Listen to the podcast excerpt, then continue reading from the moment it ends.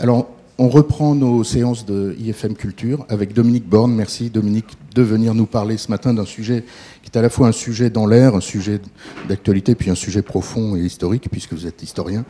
C'est peut-on parler d'une culture française? Donc, Dominique Borne est historien. Je vous renvoie notamment à ce livre que j'ai posté sur notre page Facebook, publié chez Gallimard et qui s'appelle Quelle histoire pour la France je vous donne la parole et Dominique m'a indiqué que à, tout instant, vous êtes invité à prendre un micro et poser des questions, intervenir comme vous le souhaitez. Voilà, merci.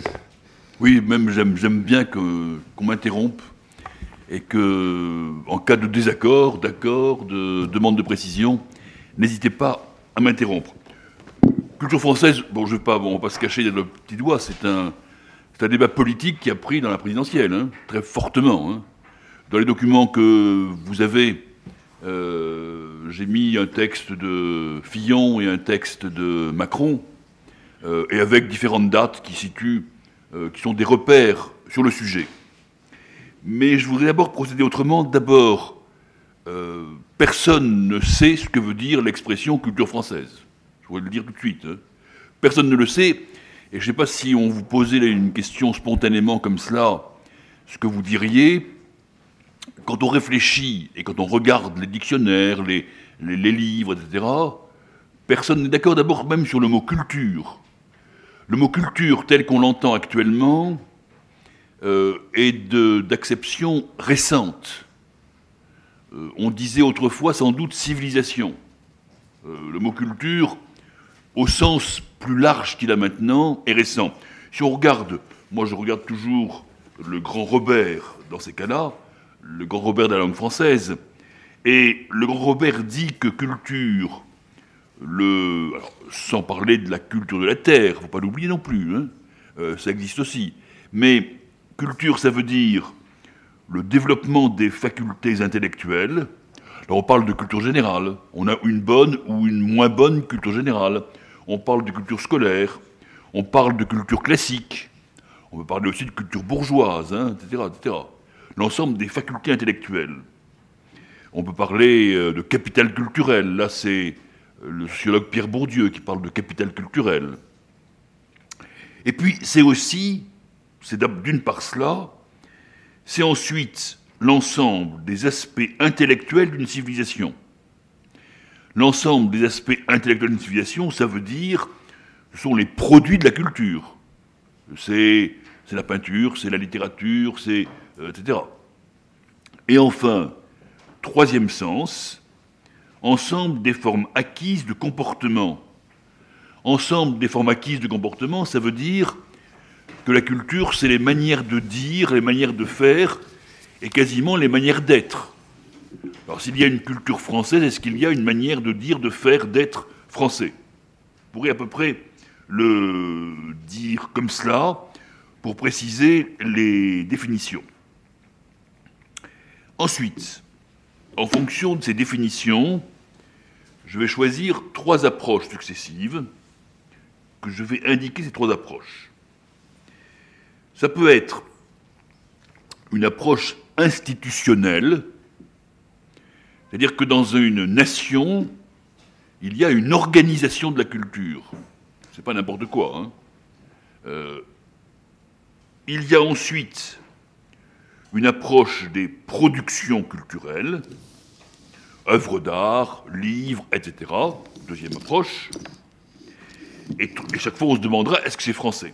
Et troisième approche, en termes d'anthropologie, des mentalités, c'est la troisième définition que je posais, est-ce qu'il y a un comportement, une manière d'être française qui serait une culture française, qui serait l'appropriation culturelle des différents groupes sociaux?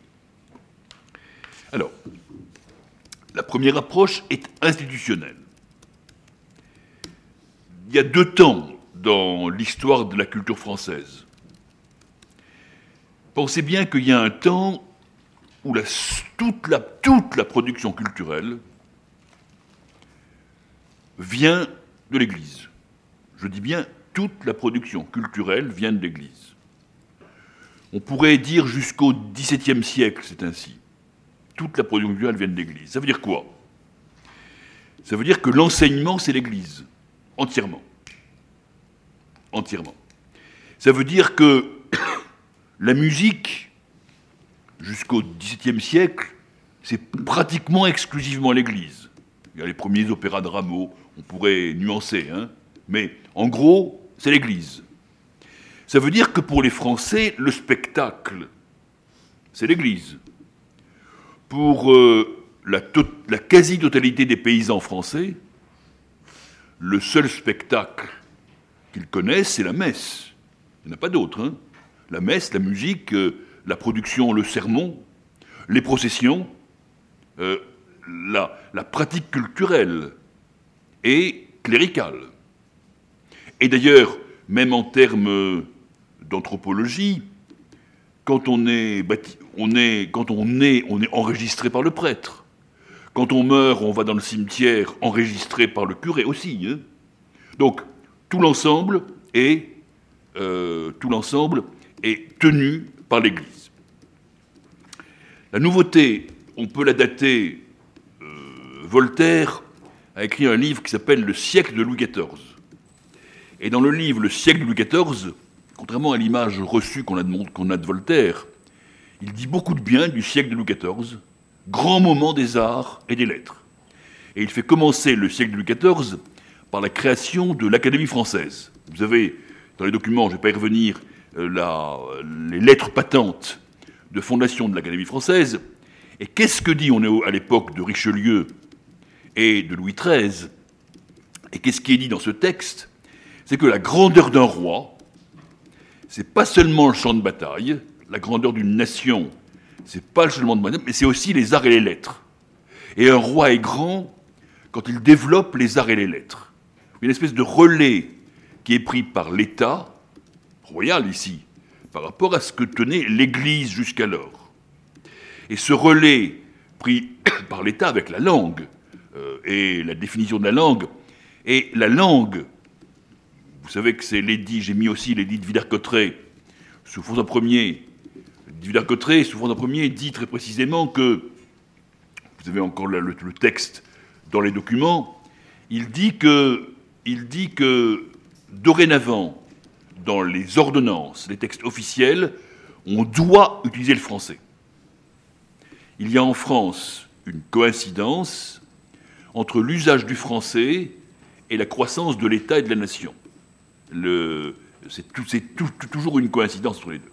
Alors, et vous avez, si vous voulez voir l'image, voilà l'ordonnance de Villers-Cotterêts telle qu'elle telle qu'elle apparaît euh, dans les euh, nous voulons, etc. Peu importe. Seconde image que je voudrais vous montrer, je vais montrer le château de Vaux-le-Vicomte. Et à propos de ce qui s'est passé à Vaux-le-Vicomte en 1661, euh, prendre argument pour euh, montrer la prise en main par l'État royal de la culture. Vaux-le-Vicomte est construit et achevé d'être construit autour de 1661 par un personnage très important qui s'appelle Fouquet. Fouquet, qui est le surintendant général des finances, qui est le principal ministre du jeune, très jeune Louis XIV. Il a 21 ans, Louis XIV, en 1661, à peu près. Un peu plus. Mais Fouquet fait construire ce château, et pour le faire construire, il a pris ce qu'il y a de mieux, il a pris un trio majeur. L'architecte s'appelle Levaux, le peintre s'appelle Lebrun. Tous les décors du château sont peints par Lebrun. Et le jardinier, si je puis dire, s'appelle Le Nôtre. Lebrun, Levaux, Le Nôtre. Ce qu'on fait de mieux. Et en 1661, il y a une grande réception à Vaux-le-Vicomte. C'est le très célèbre cuisinier Vatel. tous les talents sont là, hein. toute la culture française est là. C'est Vatel qui est chargé de, des plaisirs de bouche, comme on disait à l'époque. Et il y a, on donne une comédie de Molière, on donne les fâcheux. tout est réuni. La peinture, le, théâtre, la gastronomie, les jardins, l'art des jardins, tout est réuni là. Qu'est-ce qui se passe? C'est que Louis XIV est reçu là, et Louis XIV est offusqué. Je dis offusqué, a, Il y, a, un livre de Paul Morand qui s'appelle, euh, autour de Fouquet, qui s'appelle Le soleil offusqué. Le soleil, c'est Louis XIV. Hein. Le soleil, Louis XIV, était offusqué de voir cet étalage culturel dans les mains de Fouquet, et puis le pouvoir de Fouquet, les choses vont ensemble. Fouquet est très vite destitué après la fête, il est destitué, procès, prison à vie, c'est pas le bannissement, prison à vie, il croupit dans une prison jusqu'à sa mort, et toute l'équipe artistique de Fouquet passe au service du roi. Le Veau, le Brun, le Nôtre, Molière, La Fontaine, qui était aussi parmi les courtisans de Fouquet. Donc on a la prise en main par l'État d'un programme culturel. Et Louis XIV ne supportant pas que ce programme culturel soit manifesté par quelqu'un d'autre. Plus le château de Vaux-le-Vicomte, euh, on peut le voir, c'est un exemple assez accompli de l'architecture classique au milieu du XVIIe siècle. Hein. tel que vous voyez là, les jardins sont tout à fait admirables, comme vous, le, comme vous pouvez le voir ici. Alors, à partir de Louis XIV et continuellement, quels que soient les régimes, l'État en France s'occupe de culture. Je crois que c'est une constante. Et c'est là la particularité forte de la France par rapport à d'autres. Hein. L'État en France s'occupe de culture. Et que, avec des changements, il y a l'époque, il y a l'époque des rois, où la culture fait, partie de la, euh, la, gloire du roi, comme euh, euh, je l'ai montré avec Volvicomte. Mais il y a jusqu'à aujourd'hui, jusqu'à aujourd'hui, un, un rôle culturel pour renforcer l'État.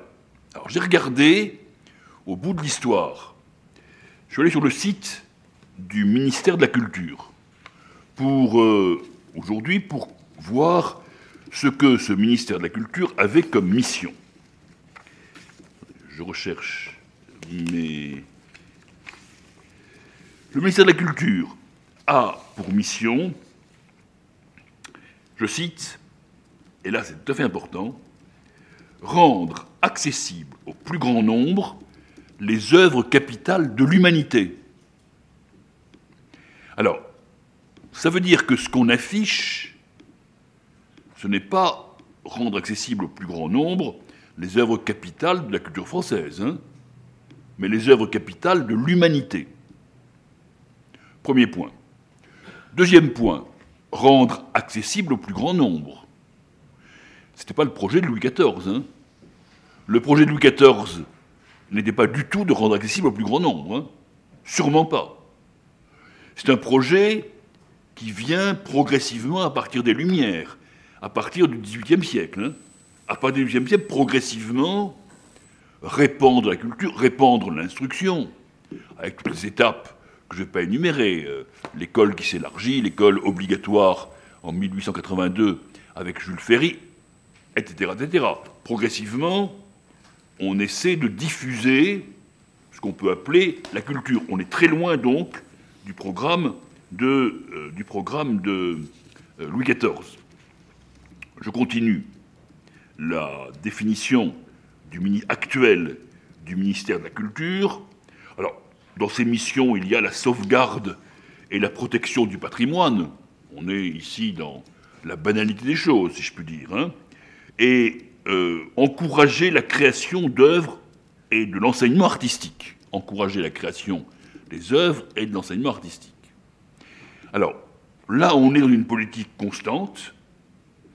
Depuis la monarchie, je rappelle par exemple que là, euh, on a la, la, monarchie avait créé les académies, académies françaises, Académie des beaux-arts, etc. Toutes sortes d'académies pour encourager la création. Grand Prix de Rome, etc. École supérieure. Euh, l'école supérieure des beaux-arts, actuellement, se revendique de, au-dessus d'elle, se revendique d'être descendante, d'être de l'Académie de France, telle qu'elle avait été créée par Louis XIV. Donc il y a une permanence de volonté de créer les conditions de la création.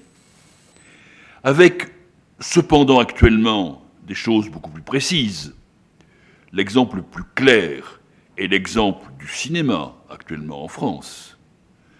La France est un des rares pays européens où il existe un cinéma très vivant, une production de films très vivante, et que cette production de films très vivante est permise grâce au Centre national du cinéma qui, avec le système d'avance sur recette, je ne vais pas ici détailler le système, mais il y a un système qui permet de financer, de préfinancer les films, de prélever sur les recettes du cinéma de manière redistribuée ensuite, qui explique que le cinéma en France est encore vivant.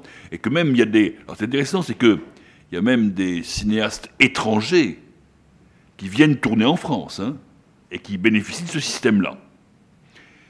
Et on a des films français faits par des étrangers. On pourrait dire la même chose, et là ça date de Jack Lang, avec le prix unique du livre. Le prix unique du livre, quand il était décidé sous la présidence de François Mitterrand, a eu pour effet de ne pas faire disparaître les librairies indépendantes. C'est aussi simple que cela. Hein. Euh, puisque euh, le prix unique du livre a empêché les grandes surfaces, et maintenant les, plateformes comme Amazon ou les autres, hein, de, faire des, prix.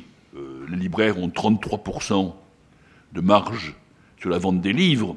Les grandes plateformes pouvaient vendre avec un bénéfice bien moindre. Hein le prix unique du livre a maintenu, en ne permettant qu'une ristourne de 5% à l'ensemble de la profession, le prix unique du livre a maintenu un réseau de librairies, qui n'est pas forcément toujours en très bon état selon les zones, hein, mais a maintenu quand même un réseau de librairies en France.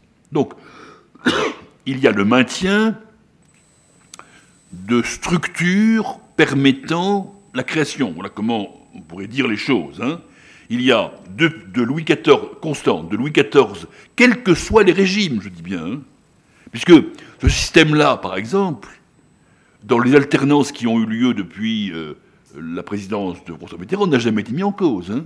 On n'a jamais mis en cause cette aide à la création. Et alors, je continue sur le ministère de la, Culture, parce que c'est tout à fait éclairant. Le ministère de la Culture, non seulement donc sauvegarde de patrimoine, je reparlerai du patrimoine, et encourage la création d'œuvres, mais il a aussi pour mission de mettre en œuvre les actions de l'État destinées à assurer le rayonnement dans le monde de la culture, de la création artistique française. C'est la première fois que je trouve française ici, hein, et de la francophonie. Alors vous voyez que là, c'est tout à fait intéressant parce que euh, de manière, euh, je ne sais pas comment il faut l'analyser, et je vous pose aussi à vous la question, pourquoi est-ce que ce qui est destiné à l'intérieur, si je puis dire, à la société française, on ne dit pas culture française. Ce qui est destiné à l'extérieur, on dit culture française. Vous voyez, il y a un phénomène, oui, je vous en prie.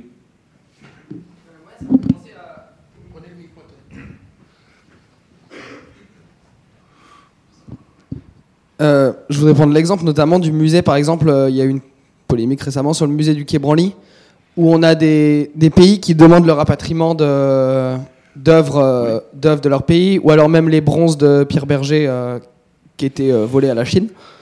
Est-ce que ça, vous considérez que c'est de la culture française, ou est-ce que c'est de la culture internationale développée en France? Parce que, par exemple, les pays qui ont leurs œuvres, je pense, crois que c'est la Mésopotamie, donc le pays, je sais plus lequel c'est, mais qui est maintenant la Mésopotamie a demandé à ce que ce soit euh, rapatrié. Et ils ont eu une réponse assez catégorique qui était non, évidemment que non, sinon c'est la porte ouverte à euh, on rapatrie tout. C'est un, un, problème très, très complexe, un problème d'abord politique très complexe. On a rendu différentes choses. Crois qu'on a rendu des choses à la, Corée, hein, précisément. On, a rendu, il est arrivé, la, BNF a, rendu des choses, me semble-t-il, des documents précieux à certains pays.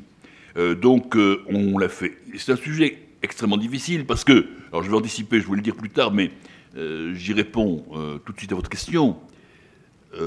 ce qu'il y a en plus en France de tout ce que je viens de dire, hein, c'est que la France prétend à l'universel. Hein. Vous voyez, c'est ça qui est très compliqué hein, pour l'analyse. Dans la première phrase que je vous ai dite sur le ministère de la Culture, rendre accessible au, plus grand nombre les œuvres capitales de l'humanité. Ça veut dire quoi, ça? Ça veut dire que, et ça ajoute quelque chose, ça veut dire que, depuis sans doute, euh, euh, depuis Louis XIV, peut-être même avant, quand la France parle, elle a le sentiment de ne pas parler simplement de sa culture propre euh, définie dans ses frontières, si vous voulez, mais d'apporter quelque chose qui est valable pour l'ensemble de l'humanité. Alors, vous voyez comment je réponds à votre question. Hein qui n'est pas une réponse directe, mais c'est pour ça que c'est un phénomène extrêmement complexe. Hein. Le Louvre, prenez le Louvre. Le Louvre n'est en aucun cas un musée, prenons la peinture au Louvre, ce n'est en aucun cas un musée de la peinture française. Vous ne trouverez en France aucun musée de la peinture française. Tout à fait étonnant, ça d'ailleurs. Hein. Il n'y a pas de musée de la peinture française. Ça n'existe pas. Ni de la sculpture, ni etc. Nous verrons ce problème un peu, plus loin. Mais la France prétend à l'universel, et elle y prétend, ça a été redoublé à la Révolution. Quand la France a cru, à tort ou raison, sans doute à raison sur ce plan-là, qu'elle énonçait des principes qui n'étaient pas seulement valables pour une nation, mais pour euh, l'humanité. Tous les hommes naissent libres et égaux en tous les hommes naissent libres et égaux en droit. Tous les hommes naissent libres et égaux en droit, c'est l'article 1 de la Déclaration des droits de l'homme et du citoyen, 89. Est-ce que c'est une déclaration qui est de la culture française? C'est absurde de dire cela. Hein en tout cas, sa vocation universelle, si vous voulez. Donc, a priori, elle recueille aussi les œuvres des autres. Vous comprenez ce que je veux dire hein? Et oui? Mais du coup, la France, elle a, une histoire de, de conquête. Avant, c'était plus une conquête guerrière. Est-ce que vous diriez que maintenant c'est une conquête plus genre soft power et une conquête euh, culturelle finalement du, monde? Oui, mais l'influence, l'influence culturelle dans les missions du ministère de la Culture, l'influence culturelle de la France dans le monde est affirmée, oui. Et est affirmée par deux ministères, à la fois les Affaires étrangères et le, et le ministère de la Culture. La diffusion, euh, je vous rappelle aussi quand même la diffusion de la langue française. Mais la langue française, on en reparlera tout à l'heure peut-être, la langue française, je le rappelle, n'est pas propriété de la France. C'est-à-dire, on peut utiliser la langue française en étant sénégalais, algérien, euh, haïtien, canadien, etc. Hein. Et on n'est pas pour autant, euh, quand on produit Aimé Césaire ou Léopold Sédar Sangor, écrivent en français, est-ce que ce qu'ils écrivent appartient à la culture française? Eux auraient dit oui et non, hein, sans doute. Sangor aurait dit oui. Césaire aurait dit, aurait dit non, sans doute. Et Sangor aurait dit oui, et Sangor aurait dit oui et non, me, semble, me semble-t-il. Oui, vous voulez dire quelque chose? Oui, je voulais vous poser une question sur euh, ce concept euh, qui, qui, est vachement en ce moment euh, à propos de l'appropriation culturelle. vous, pensez quoi en fait de, de, de cette idée de, de ces, de ces cultures minoritaires qui ont l'impression qu'on leur vole. On leur vole je vais en parler. Je vous réponds pas immédiatement parce que je vous réponds immédiatement, ça va être au cœur de ce que je vais dire, si vous voulez. Ça va être au cœur de ce que je vais dire, donc je vous réponds pas. Je vous réponds pas immédiatement. Alors, ce que je voudrais dire ensuite, je voudrais vous montrer, euh, je voudrais vous montrer des, euh, des, je voudrais qu'on parte avec des images. Bon, je voulais vous montrer le, vous voyez le bourgeois gentilhomme par exemple. Quand euh, Molière publie Le Bois gentilhomme, il ça a été joué à Chambord, d'abord, pour le roi.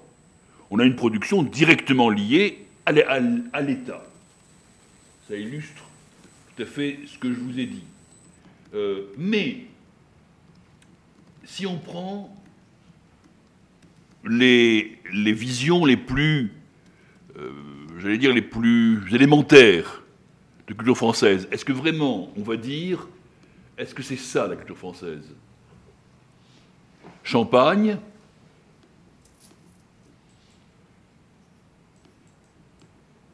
et French Cancan. Oui, c'est très compliqué ce problème-là. Pour, euh, si on ajoute la, baguette et le béret, on va avoir la caricature de la culture française. Hein. Il y, a une, culture française caricaturée, ça qui est très, compliqué. Hein. Caricaturée, mais qui, cependant est réelle. Hein. Cependant, j'ai montré le champagne. J'aurais pu montrer euh, Château Margaux. Si, j'ai Château Margaux quelque part. Si on prend le vignoble, je vous le montre parce c'est un très beau bâtiment. C'est un très beau bâtiment euh, du baron Louis euh, du XVIIIe siècle, le Château Margaux dans le, Médoc. C'est parmi les plus grands vins français. Est-ce qu'il y a un vin français? Question qui n'est pas, pas négligeable. Hein. la réponse est quoi? La réponse est non, il n'y a pas un vin français. La réponse est il y a des vins français, tout à fait différents. Hein. et que vous avez en France, par exemple, des débats un peu absurdes hein, entre le Bourgogne et le Bordeaux, à qui va dire quel est le vin le plus français, c'est le Bourgogne ou c'est le Bordeaux. Il y a des topos où on explique que le Bordeaux est là, le Bordeaux c'est Montaigne, le Bordeaux c'est etc. Hein. Donc il y a des alliances ainsi que nous pouvons trouver assez absurdes entre, entre, les. Alors ça me mène, ça m'amène, j'ai parlé de l'État, ça me mène à parler des œuvres. Ça m'amène à parler des œuvres, et en parlant des œuvres, j'ai regardé, j'ai regardé les sites de trois écoles tout à fait considérables, la vôtre, l'IFM, la FEMIS et l'École nationale supérieure des beaux-arts.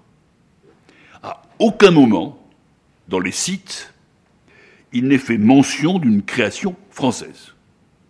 Pour euh, votre école ici, l'IFM, à aucun moment on ne dit que l'on diffuse euh, la culture française à travers la mode française, etc. À aucun moment.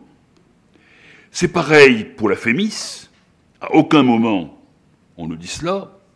C'est pareil pour l'École nationale supérieure des beaux-arts, qui se dit héritière de l'Académie royale de peinture et de sculpture fondée au XVIIIe siècle, et qui demeure un haut lieu de rencontre entre la création, le patrimoine et l'histoire.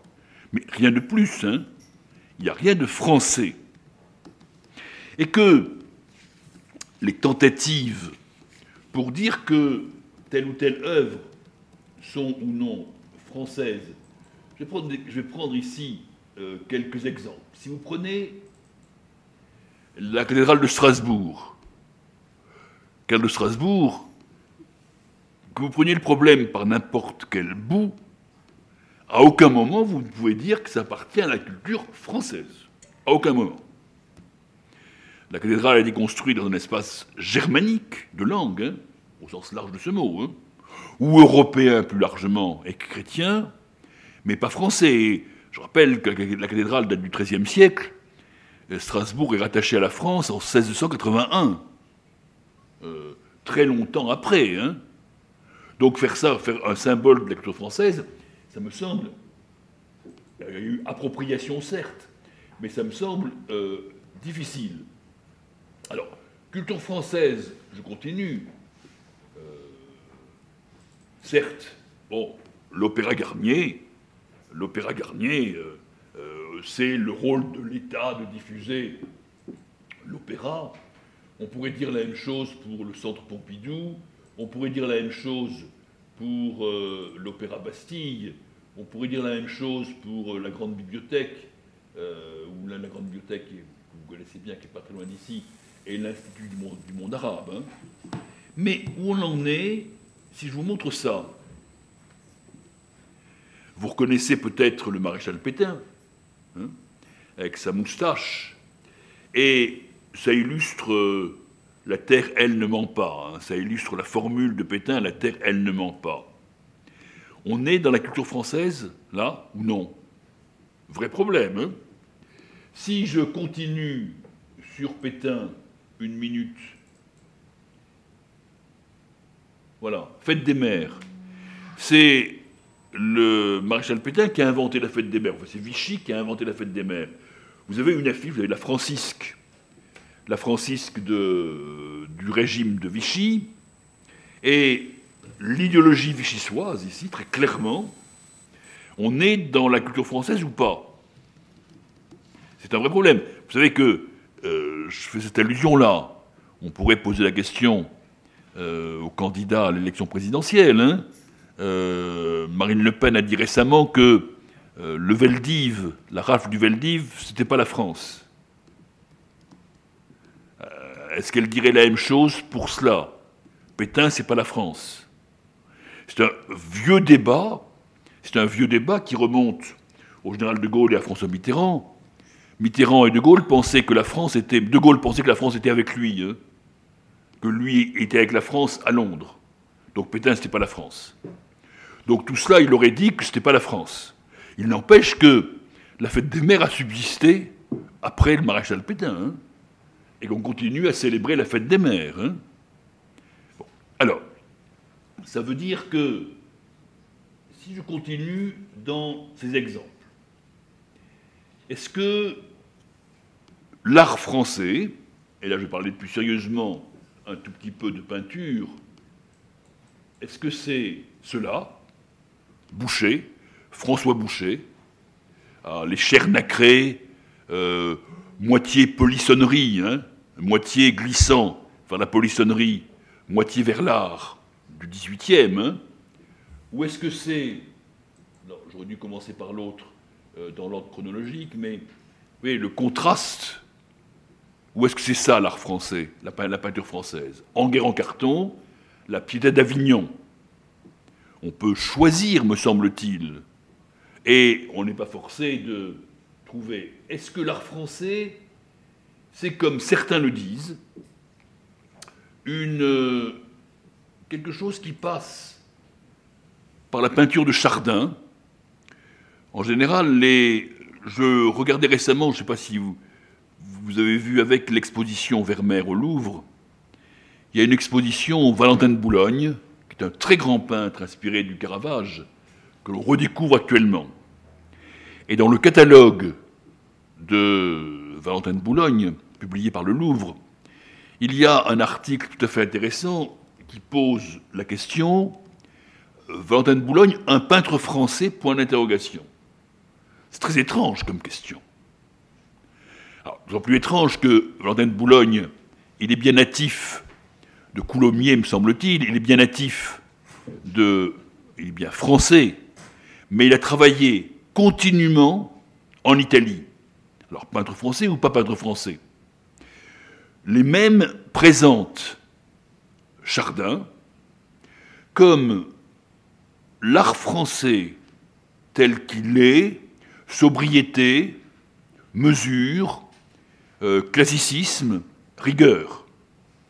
Et dans cet éloge de l'art français, on va montrer le refus, on va montrer le refus du, euh, le refus baroque. Je vous montre ici un projet de l'architecte et artiste italien Le Bernin pour euh, la façade est du Louvre. Projet de 1664, comme le dit, j'ai une autre image de ce même projet, voilà. Je vous rappelle que le projet qui a été adopté c'est celui-là. Toute la distance entre un art, là c'est Claude Perrault. Claude Perrault, c'est le, frère de celui qui a écrit les contes de Perrault. Hein. Claude Perrault qui a fait cette façade très, très classique. Hein.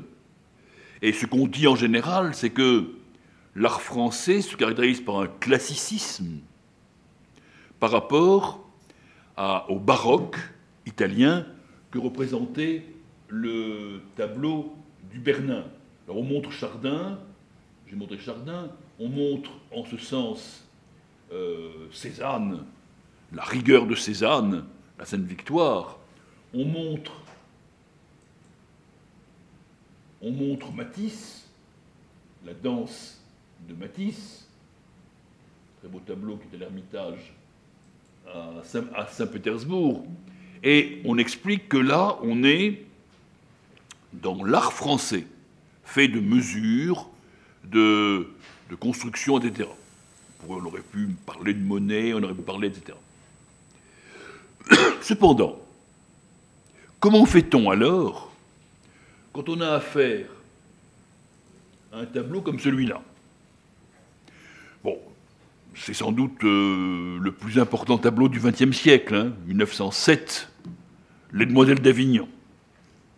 Picasso peint ça à Paris, dans son atelier de Montmartre, et il peint ça à Paris, et c'est une. Il y a avant et après. Hein. Dans le domaine artistique, la rupture est marquée par un tableau comme celui-là. Et euh, avec euh, l'introduction des figures africaines, avec euh, la déconstruction, avec. mais cependant, mais cependant, l'influence très visible de Cézanne, puisque Picasso catalan, installé à Paris. Est-ce que Picasso est un peintre français? Oui, euh, ça nous plonge dans des abîmes à ce moment-là.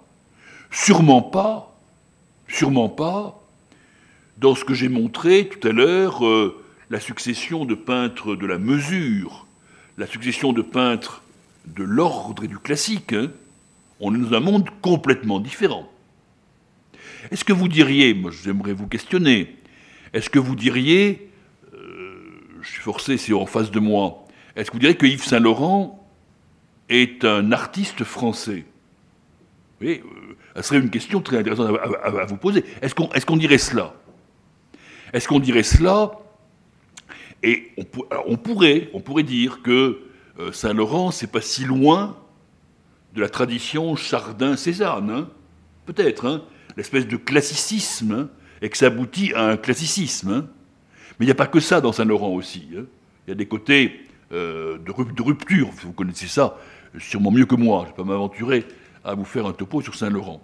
Mais oui, tout cela montre, me semble-t-il, la difficulté à faire appel à la notion de, à l'adjectif français.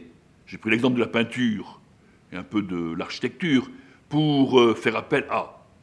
Quand vous voyez ensuite euh, un monument comme le centre Pompidou, ce sont des Italiens qui l'ont construit, mais peu importe, hein, vous ne direz sûrement pas que c'est un exemple d'architecture française, hein, à aucun moment. Et là encore, on trouve cette vocation que j'évoquais il y a un instant.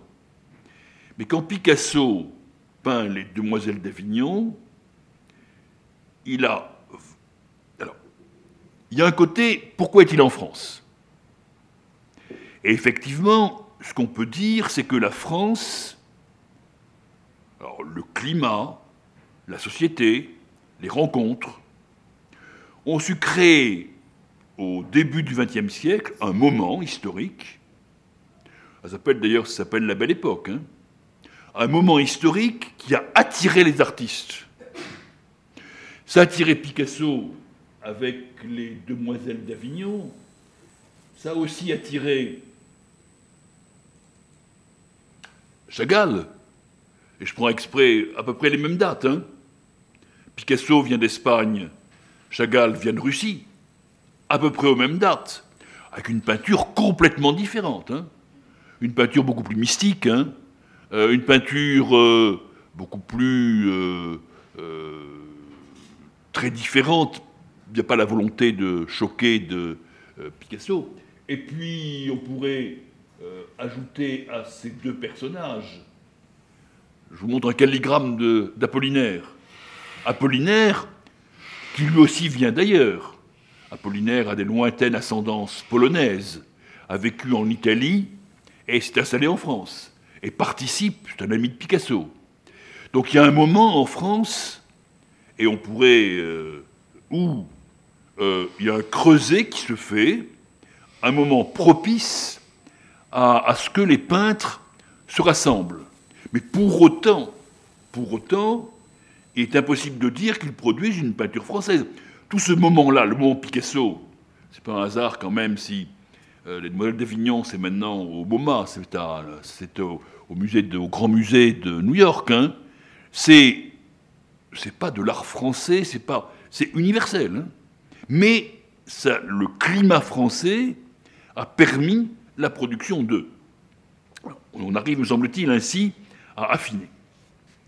Alors, je arrive, je voudrais en arriver pour débattre avec vous euh, la question que vous me posiez tout à l'heure. Hein. C'est les derniers points que je voudrais développer le plus précisément et le plus longuement possible, dans le temps qui me reste. Est-ce que ça a à faire avec euh, ce qu'on appelle l'identité, effectivement? Moi, c'est un mot que j'essaie de pas trop employer, le mot identité, mais qui est très largement employé par les politiques, surtout qui est plus employé à droite qu'à gauche on va le dire très simplement, hein, le mot identité.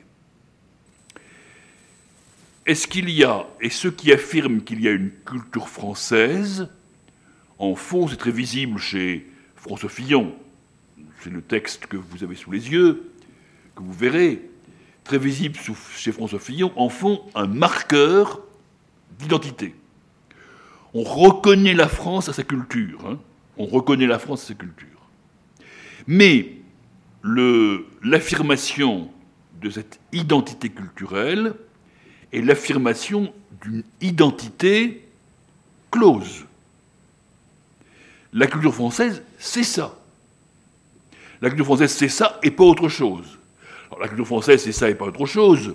Ça veut dire que on va vous parler euh, euh,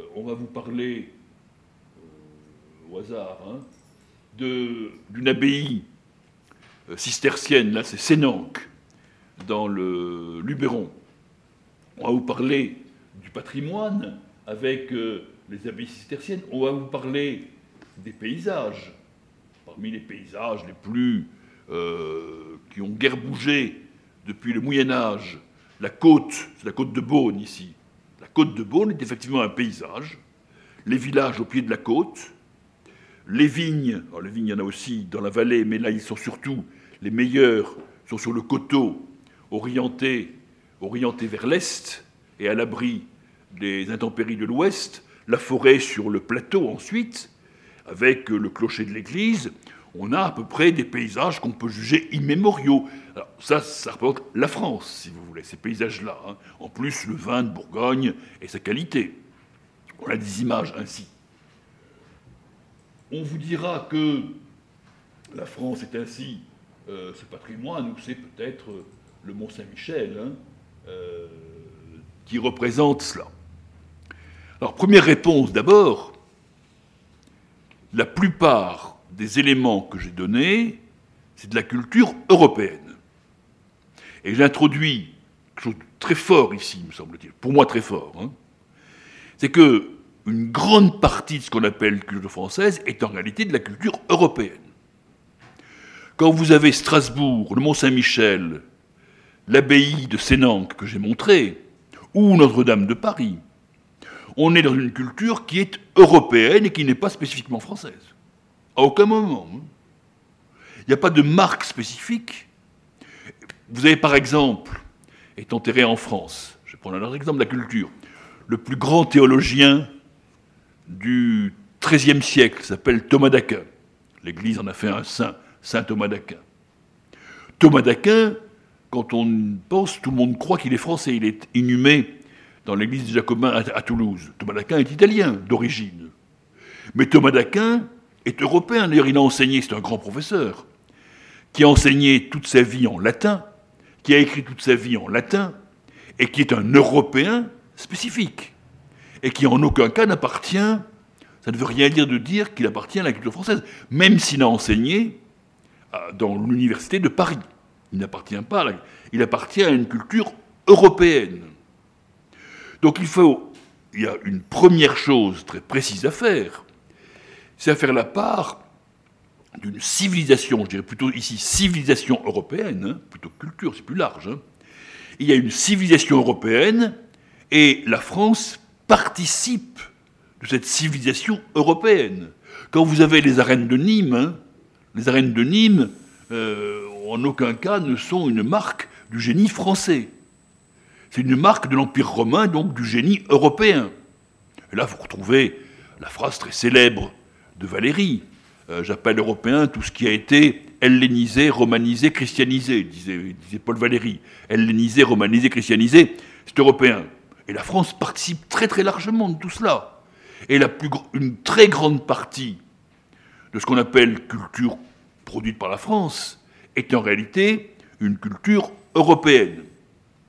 Alors il y a d'une part, effectivement, il y a une culture européenne, ça on peut la définir. Euh, la Grèce, Rome, l'Église. Euh, avec ces trois éléments, on définit une culture européenne. Et cette culture européenne n'est pas la même qu'une culture asiatique ou, euh, ou africaine, oui. là, vous parlez de quelque chose, de culture qui finalement est presque plus de l'histoire, de culture ancienne. Est-ce que non. vous considérez qu'il y a un cinéma européen, une musique européenne? Je pense que oui. Je pense que oui. Je pense que oui. Alors, je sais que par exemple, je ne suis pas très compétent dans ce domaine-là. Je suis moins compétent pour le présent peut-être que pour le passé parce que je suis historien. Hein. Mais je crois qu'il y a. Alors, il y a une musique. On, me dit qu'il y a une musique électro-française. C'est vrai ça qu'il y a une musique. Bah, par exemple, si on prend l'exemple de la musique électronique entre la France, l'Allemagne, l'Angleterre, c'est complètement différent. Le, cinéma, ça va être pareil, ça va être très le différent. Le cinéma, complètement différent, le cinéma. Je suis moins sûr. Hein. Bah, pour je suis moins sûr. Je suis moins le cinéma italien et le cinéma français sont assez différents. Le cinéma anglais est encore différent. Le cinéma belge. Euh, après, la Belgique et la France, c'est peut-être. Bon, je veux dire que Bon, les, bon, on peut discuter si vous voulez, non, mais qu'il y ait des différences, bien évidemment. Mais est-ce que vous, je ne suis pas sûr qu'on puisse attribuer. Alors, si vous aviez cherché à définir ce qu'est le cinéma français, il y a eu des moments, si vous voulez. Il y a eu des moments où s'appelle la nouvelle vague, par exemple, hein, avec euh, Truffaut, avec euh, Godard, avec etc., où il y a eu en France, il y a eu en France un cinéma, mais est-ce qu'on peut, un cinéma qui a été innovant, innovateur, etc.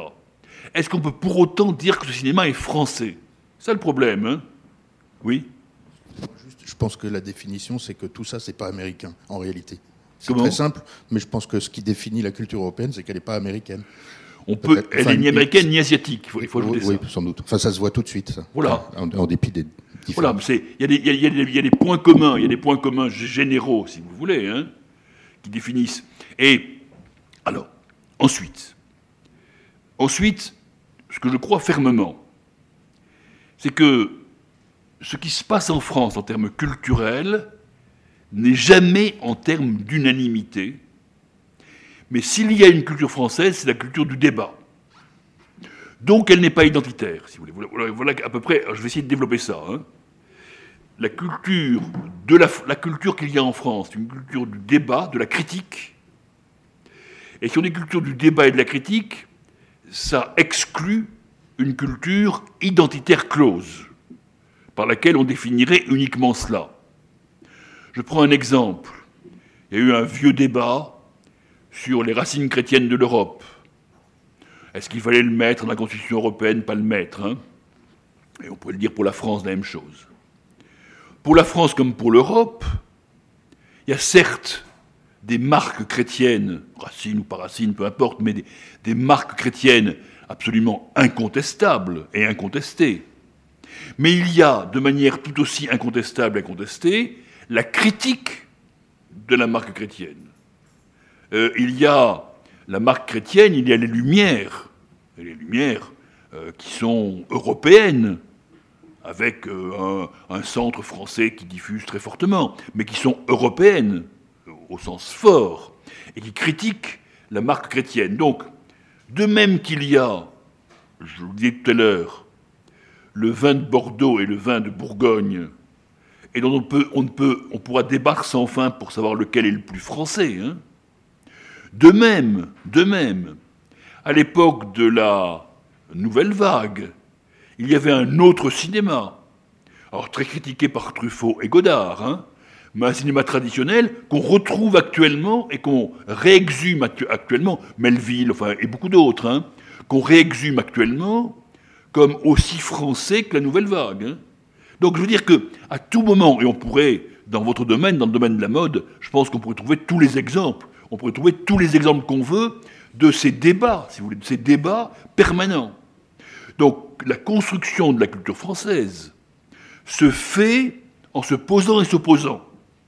Et enfin, elle se fait. Alors, oui, il y a trois choses dans ce que je dis. Il y a France-Europe, ne mélangeons pas ce qui est français et ce qui est européen. Beaucoup de choses qu'on dit françaises sont européennes. Il y a se poser et s'opposer en permanence. Hein.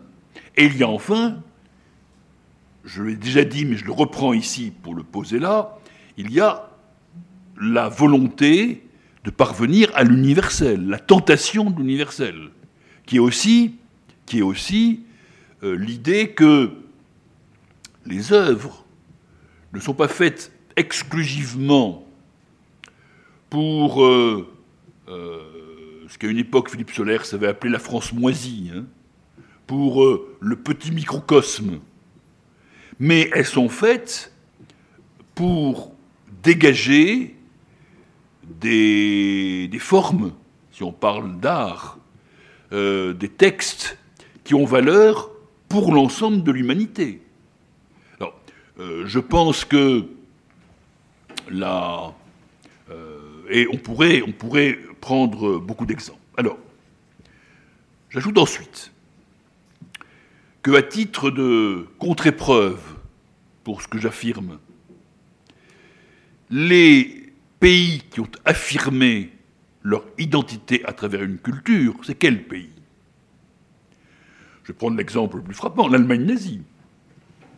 L'Allemagne nazie a affirmé qu'il y avait Kultur, on dit en allemand, qu'il y avait une culture allemande et une culture allemande exclusive et que cette culture allemande exclusive, elle était dans les œuvres, que donc ça autorisait les autodafés, c'est-à-dire qu'on brûlait ce qui n'était pas de la culture allemande. On brûlait, on faisait des expositions de l'art dégénéré qui n'appartenaient pas à la culture allemande. Et on pourrait dire à peu près la même chose, de manière un peu différente, mais à peu près la même chose, pour l'URSS stalinienne. La définition d'un art officiel, d'une pensée officielle, et même, vous le savez, ça va très loin, parce que la volonté de créer une nouvelle culture est allée en URSS si loin qu'on a inventé une science soviétique. La science soviétique, c'est un vieux débat, mais un vieux débat des années 40-50, hein, avec Lysenko, hein, et une science soviétique qui permettait de faire pousser le blé plus, vite, etc., qui avait des conséquences euh, et qui contredisaient la science. Or, je vous rappelle quand même que si la science fait partie de la culture, la science, à ma connaissance, n'a pas de nationalité et ne doit pas en avoir. C'est une remarque en passant, hein, mais une remarque quand même assez forte, si vous voulez. La, science n'a pas de nationalité. Hein. On voit bien euh, l'imbécilité de dire la science française, si vous voulez. Hein. la science française. Hein. la science française, la science allemande, ça a abouti à l'eugénisme. Ça, ça, veut dire qu'on supprimait ce qu'on considérait qui n'était pas allemand. Et aussi, on produisait des enfants. On produisait, au sens précis de ce mot, des enfants avec, euh, produits d'ariens, ariens, ariennes, aux yeux bleus, aux cheveux blonds, hein, et qui étaient dans des haras humains produits, de manière à produire des enfants. On est au bout, ici, on est au bout, si vous voulez, de la tendance à affirmer une nationalité culturelle, hein, au sens fort, au sens anthropologique, et fort de ce mot. Donc il vaut, ce qui me semble, si vous voulez, c'est que la véritable, s'il y a une identité, une appartenance culturelle française, c'est justement celle qui accepte le débat. C'est justement celle qui accepte que euh, on se pose des questions. Qu'est-ce que c'est que la manière française? Qu'est-ce que c'est qu'un vin français? J'ai dit le vin, je pourrais. Est-ce qu'il y a une cuisine française hein vous savez bien qu'il n'y a pas de cuisine française. Entre ce qu'on mange à Nice et ce qu'on mange à Lille, euh, entre. Euh, savez que le. Et puis, la France est aussi un pays qui a toujours accueilli des cultures différentes. Je parlais de cuisine, j'y pensais en parlant de cuisine. Le couscous est devenu un des plats préférés des Français, hein. euh, par exemple. Hein. Et je prends cet exemple-là, mais on pourrait montrer que Alors, ça a été quelquefois par la conquête, hein, et je reviens ici à la constitution des collections du Louvre. Le musée national créé par l'État n'a à aucun moment été créé pour exalter l'art français. Là, c'est un, point qui me semble très important, si vous voulez. Mais au contraire, au contraire, pour exalter l'universalité de l'art.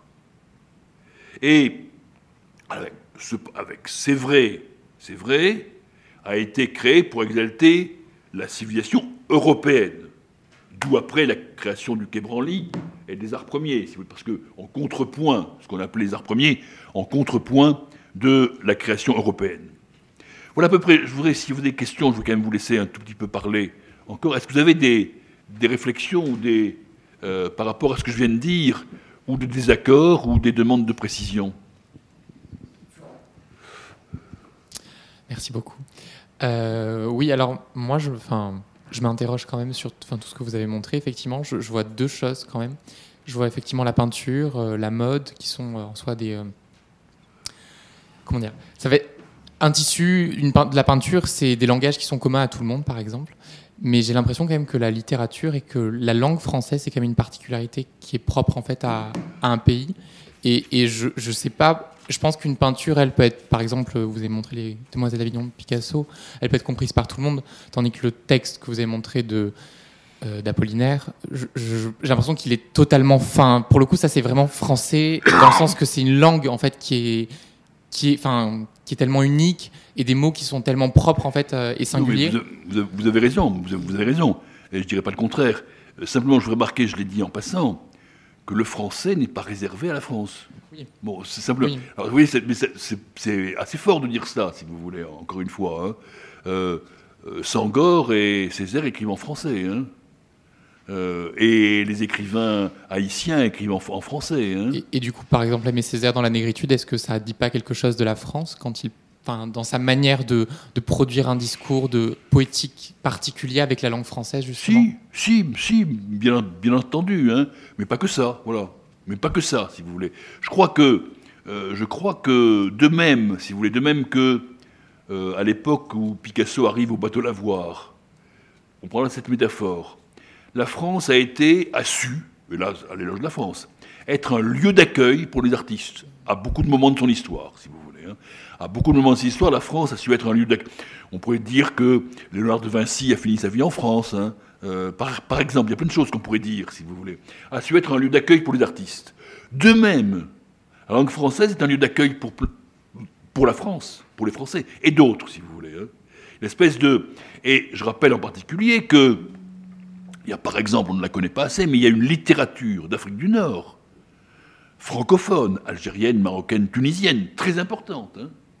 Et que la France, et du Sénégal et de beaucoup d'autres pays, hein, et donc c'est euh, une langue d'accueil aussi, hein, mais avec des spécificités, vous avez raison, vous avez raison, ça, sans aucun doute. C'est la langue, j'ai mis beaucoup de textes sur la langue dans les documents que je vous ai donnés exprès, justement, donc on est bien d'accord. Mais euh, il y a tout le reste aussi. Il y, a tout le reste. Et, je suis d'accord avec vous sur ce que vous dites, la différence entre la langue et le reste. Et, aussi, du coup, euh, j'ai l'impression qu'il y a. là où je vois où l'art et, le côté un peu français, ça se rejoint, c'est donc effectivement la langue, mais aussi peut-être le territoire. Vous avez présenté la nouvelle vague avec Godard et Pierre Rolfou. Euh, est-ce que c'est pas aussi quelque chose qui est très lié à Paris, cette nouvelle vague, par exemple? Est-ce que elle, parce qu'elle c'était quand même des gens qui, enfin, ou comme Picasso euh, avec le Montparnasse des années 20, enfin c'est quand même. Est-ce qu'il n'y a pas aussi une idée d'un territoire aussi Mais, c'est un, un, des vrais problèmes de la culture française, si vous voulez. C'est que la culture française est très liée à l'État. Hein. C'est tout, ce que j'ai dit euh, concourt à me le montrer.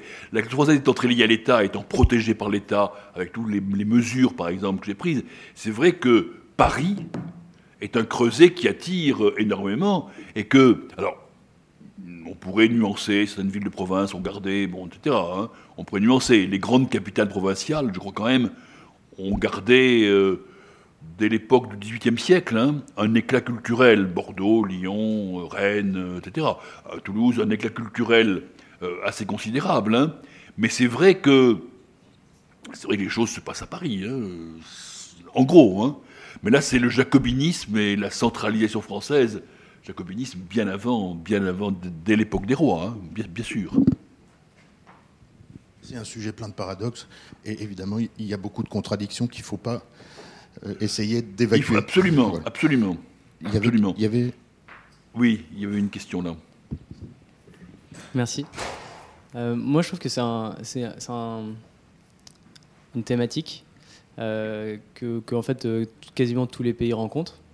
Et je trouve ça intéressant euh, par rapport à ce qui se passe actuellement avec Donald Trump aux États-Unis, où il, a justement, vous parlez de terre d'accueil en France, et il, a justement refusé l'accueil de, certains ressortissants de certains pays.